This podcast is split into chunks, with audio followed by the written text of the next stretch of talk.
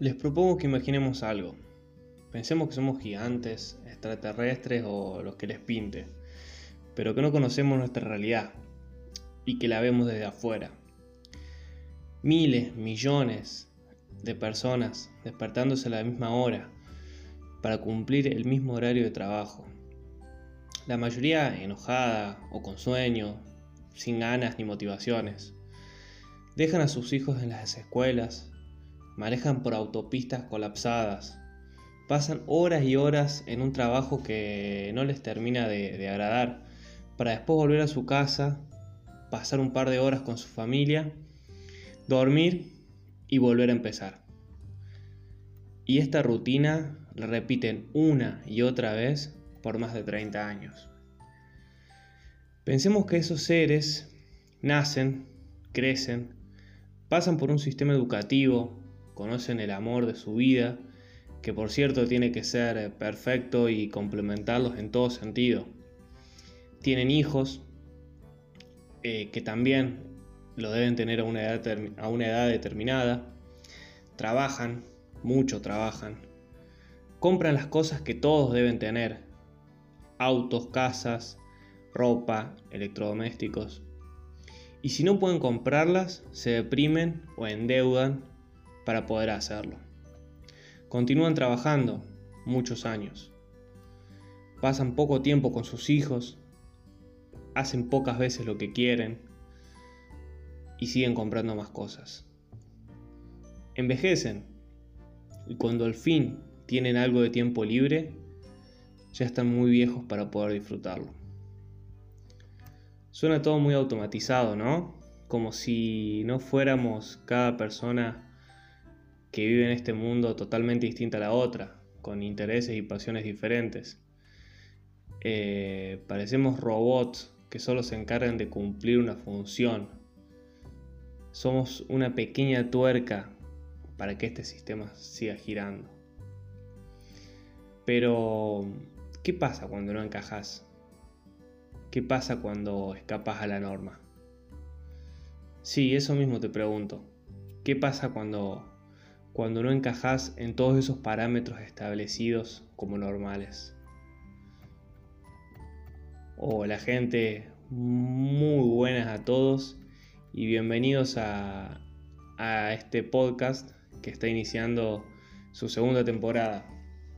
Mi nombre es Silvio para quienes no me conocen y estoy muy contento de, de volver, de volver a estar acá de nuevo con ustedes. Hace, hace mucho hace mucho tiempo que, lo tenía en mente, pero bueno, me, costaba acomodarme con los tiempos para volver, pero ya estamos de vuelta. Eh, hoy, hoy voy a dar comienzo a esta, segunda temporada, donde tengo pensado traer eh, un poco más a la filosofía eh, a cada episodio, para intentar analizar y comprender un poquito más en profundidad nuestra realidad.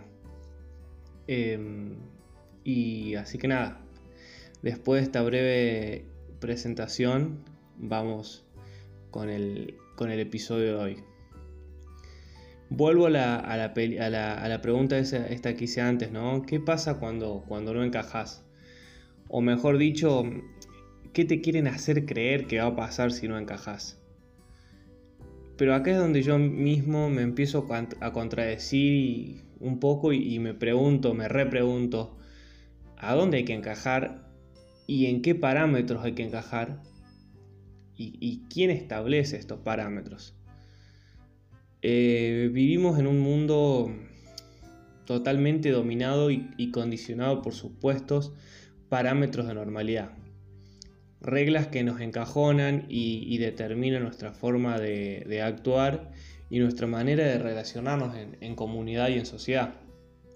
Creemos ahí medio ilusamente que, somos libres, pero muchas veces la cárcel más eficiente es la que no se ve.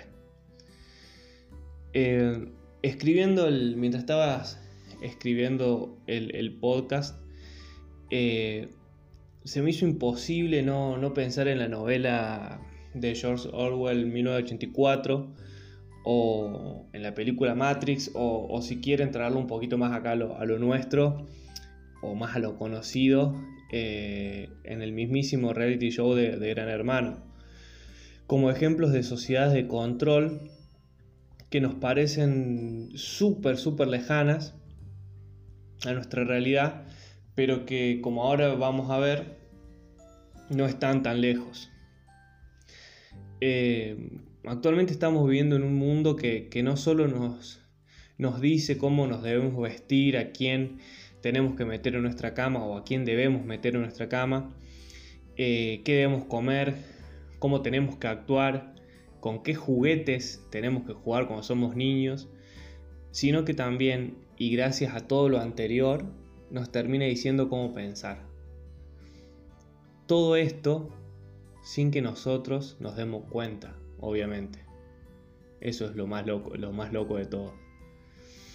Y acá es donde entra el genio de Michael Foucault, eh, que para los que no los conozcan es un filósofo francés eh, y es uno de los filósofos más importantes del, siglo pasado, de la segunda mitad del 1900, y que hoy decidí traer para, entender un poco más cómo, cómo funcionan estas relaciones de poder que se encargan de, andamiar y de forjar nuestra, nuestra forma de pensar.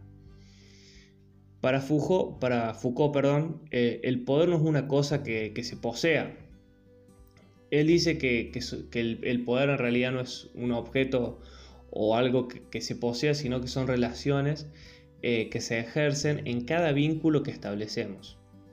Todos somos víctimas o victimarios en algún momento de las relaciones de poder. Padre-hijo, médico-paciente, jefe-empleado y hasta el colectivero con el pasajero terminan estableciendo relaciones de poder. Eh, son relaciones eh, cotidianas con las que interactuamos día a día. El poder no es algo externo que se deba conseguir, sino que todos en algún momento o en alguna etapa determinada de nuestra vida o en algún vínculo determinado somos ostentamos poder o estamos sometidos a él. Para Foucault, eh, los grupos de poder establecen qué es la verdad, si bien esta es una verdad que, no es absoluta, termina definiendo, sí define lo, correcto, qué es lo correcto y qué es lo incorrecto, qué es lo normal y qué es lo anormal. Se entiende de esta manera, eh, se controla la voluntad y el pensamiento a través de un proceso de normalización. Es decir, que donde estos es decir, que estos grupos definen qué es lo que está bien y por ende qué es lo que está mal. Medio loco, ¿no? Acá es donde Foucault establece una, diferencia eh, con, el pasado, digamos, y las, sociedades del pasado. Y él dice que la sociedad actual ya no necesita establecer el control a través del castigo, como antes, sino que ahora entra en, entra en juego una especie de autorregulación de la sociedad donde la idea de, sentirnos vigilados constantemente hace que evitemos salirlos de la norma. Acuérdense, acá acuérdense esto del ejemplo que traía de, Gran Hermano o de la novela 1984. Eh, entonces evitamos salirnos de la norma porque el castigo para todo aquello que esté por fuera de la norma es la exclusión de la sociedad. Entonces, eh, acá es donde a través de la normalización, es decir, de establecer normas o pautas eh, sociales, se produce, eh, se controlan a los individuos para que cumplan un rol determinado en la sociedad. Y el Estado, la escuela, las cárceles y, la mismísima familia, entre, entre muchas otras, son instituciones que se encargan de reproducir estas lógicas de poder.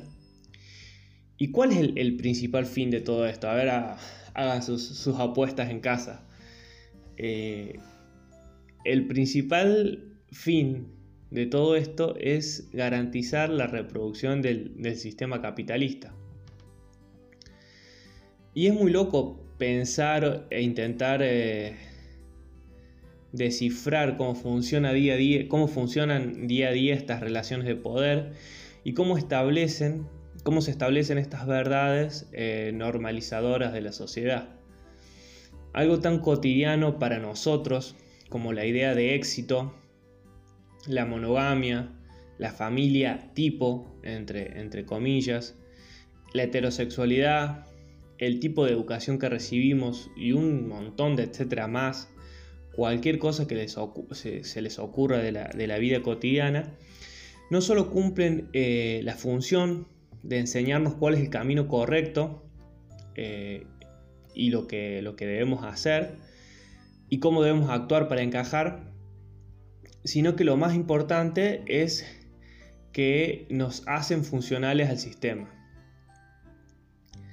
Y también se encargan de construir un otro diferente y un otro distinto.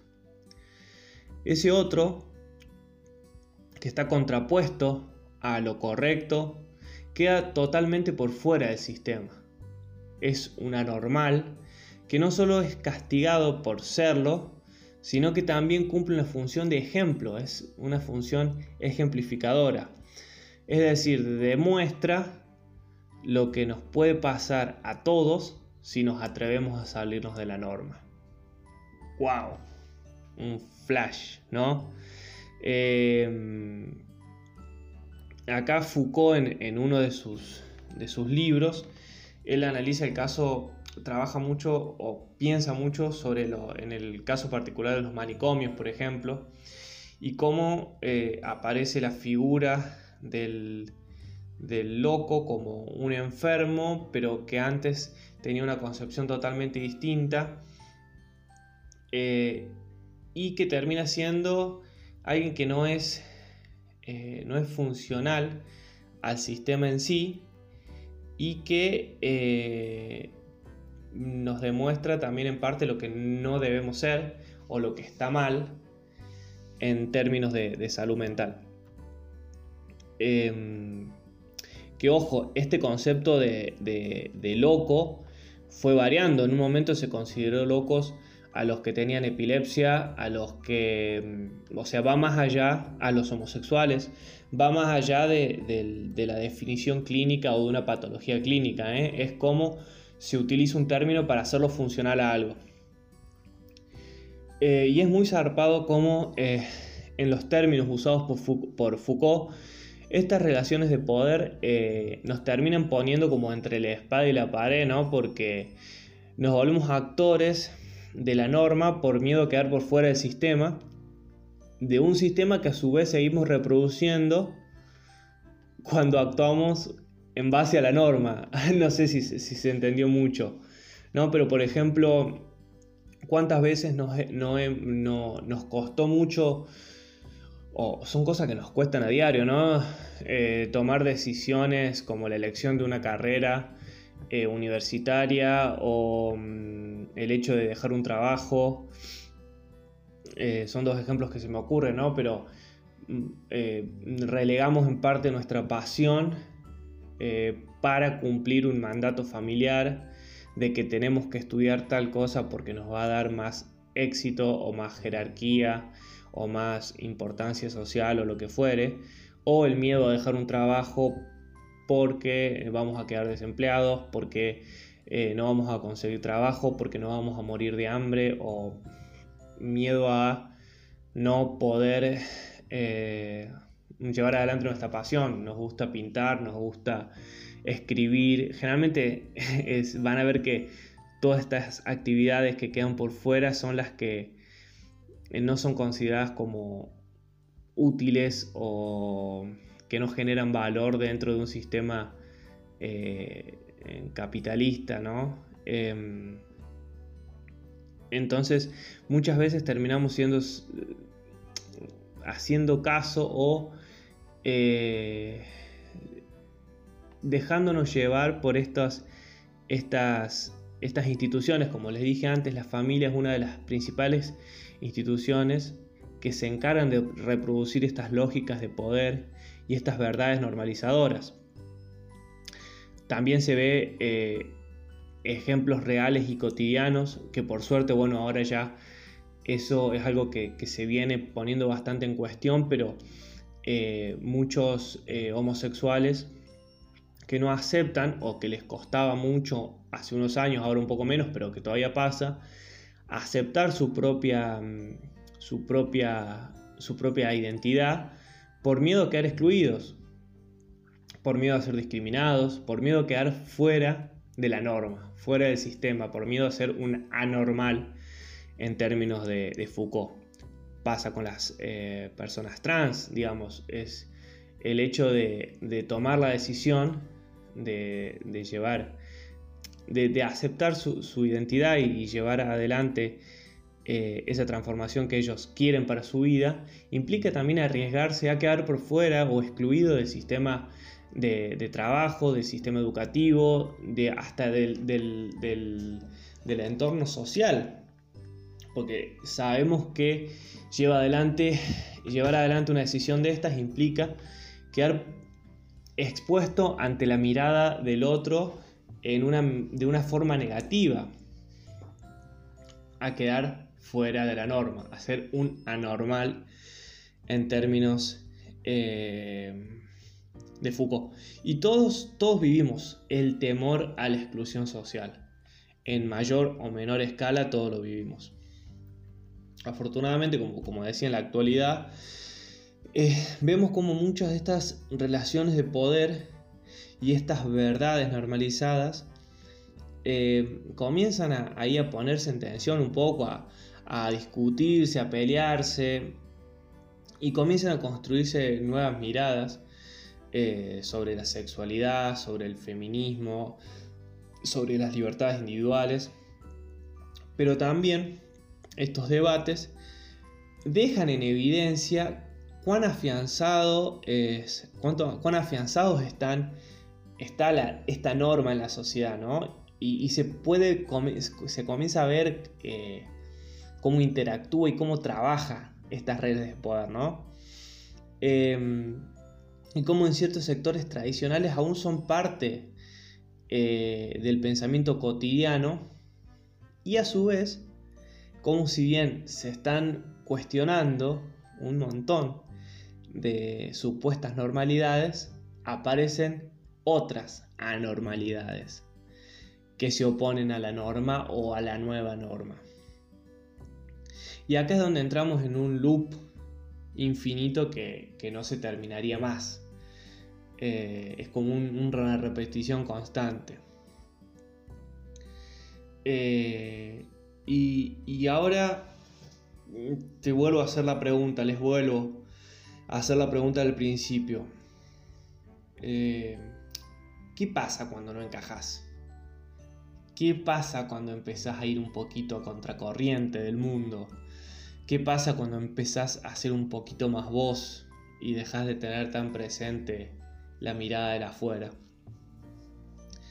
Em, pensando, pensando mucho, formulé dos respuestas a esta pregunta. Un poquito de agua para seguir. La primera es que te van a mirar como el orto. Así de simple. Porque porque simplemente vas a empezar a ir por fuera de, la norma, de esto, de, esta, realidad que venimos hablando, ¿no? Y, en parte deja de hacerle funcionar al sistema y eso el sistema te lo va a hacer saber, para que vuelvas, para que entres de nuevo, para que te des cuenta de tu supuesto error. Te vuelves una normal y, por más pequeña que sea la ruptura que vos intentes introducir en el, día a día, por ejemplo, enfrentarte a una decisión impuesta por tu familia, algo cotidiano que vivimos todos día a día, em, cuanto más eh, es siempre va a generar un conflicto y una, ruptura. Em, y la segunda, la segunda respuesta sobre este qué va a pasar si no encajas, es que vas a ser libre. Sí, así, así como, como lo escuchas. Para... Y esto no está sacado de ningún libro de autoayuda ni nada, ¿eh? Para Foucault, la única manera de resistir y de escapar al poder es la de practicar la conciencia de la acción. Es decir, de ser conscientes, de darnos cuenta el por qué y el para qué actuamos. La libertad es robarle al poder el monopolio de crearnos como individuos y de ser capaces de crear nuevas formas de vida. ¡Pa! Toma esa definición, ¿eh? Tranqui. La libertad es robarle al poder el monopolio de crearnos como individuos.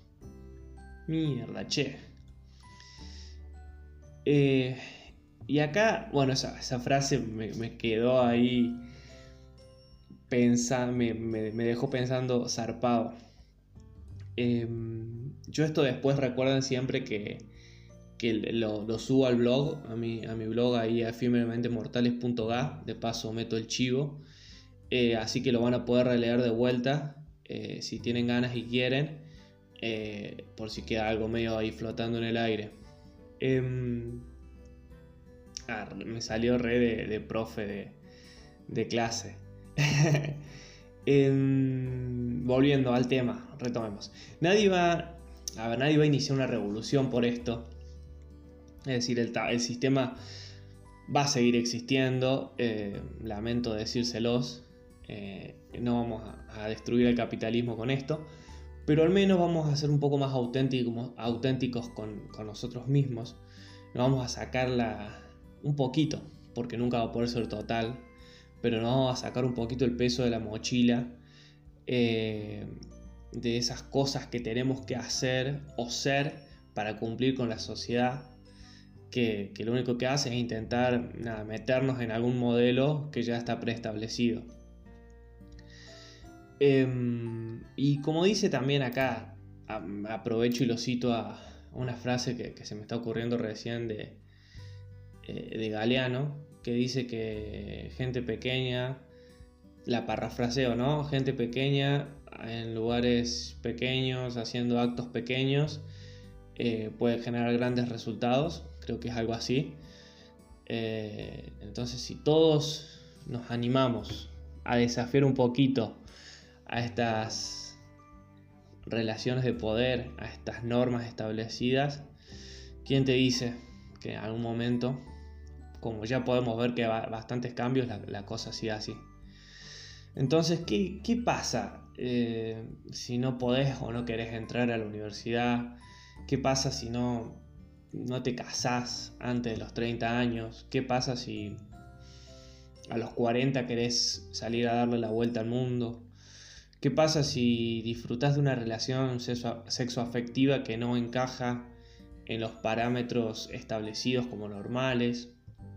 ¿Qué pasa si querés formar una familia no tradicional, qué pasa si renuncias a tu trabajo y no tenés nada más o no, o no sabes qué hacer con tu vida, qué pasa si a los 18 años no sabes qué carrera estudiar, qué pasa si sos varón y si querés vestirte de rosa, qué pasa si sos mujer y querés jugar al fútbol, qué pasa. Miles, miles de preguntas más se me ocurren. La respuesta es simple. No pasa nada. No pasa absolutamente nada. Para Foucault, saber es poder. El saber es una instancia de poder que nos permite desnaturalizar las ideas establecidas. Es decir, que si somos conscientes de lo que hacemos y del por qué lo hacemos, vamos a ser capaces de cuestionar las normas y de empezar a, convertirnos en nuestros propios creadores. Pero para esto es clave no dejar que los otros piensen por nosotros. Qué lindo, ¿no? Gente, con esto, con esa tremenda frase, termino este, este primer episodio de la segunda temporada. Eh, muchas gracias, muchas, muchas gracias a los que se hayan quedado hasta el final y a los que no también, a los que están ahí del otro lado. Eh, recuerden seguirme en, las redes como Silvio Hoy Ahí me, pueden me pueden dejar un comentario si quieren. Eh, estaría buenísimo. Y eh, bueno, en el blog también que les, que les mencioné, mortales.ga, donde transcribo toda, toda la info del blog, todo el podcast. Así que nada, muchas gracias y nos estamos viendo en el segundo episodio de Cazador de Sueños Podcast. Muchas, muchas gracias.